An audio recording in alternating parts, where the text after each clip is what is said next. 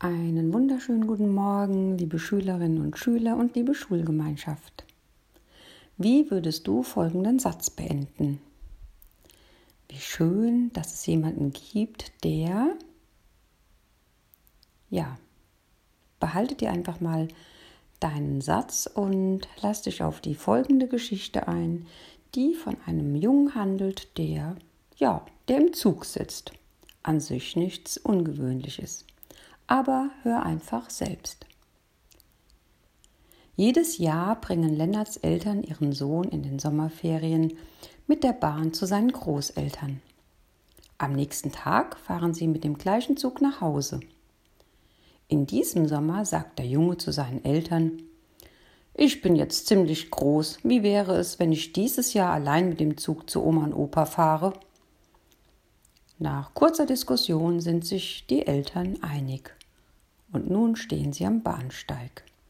Fest umarmt Lennart seinen Vater. Dabei steckt er ihm einen Zettel in die Tasche und flüstert ihm ins Ohr Wenn du dich unwohl fühlst oder Angst hast, lies das bitte. Der Schaffner gibt das Signal zur Abfahrt und Lennart sucht sich seinen reservierten Platz.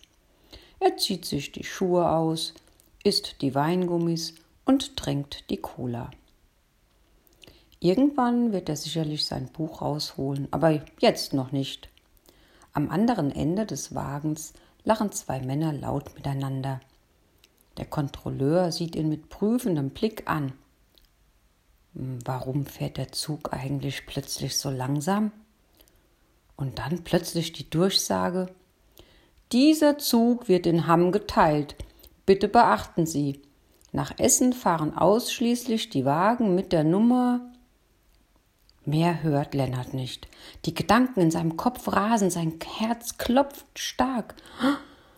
Was, wenn er im falschen Zugabteil sitzt? Da fühlt er den Brief seines Vaters in der Tasche und öffnet ihn. Mein Sohn, ich sitze zwei Wagen hinter dir. Platz 33. Na, wie erleichtert wird wohl Lennart gewesen sein, als er diesen Brief geöffnet hat. Ja, und vielleicht erinnerst du dich an den Satz, den du am Anfang beendet hast.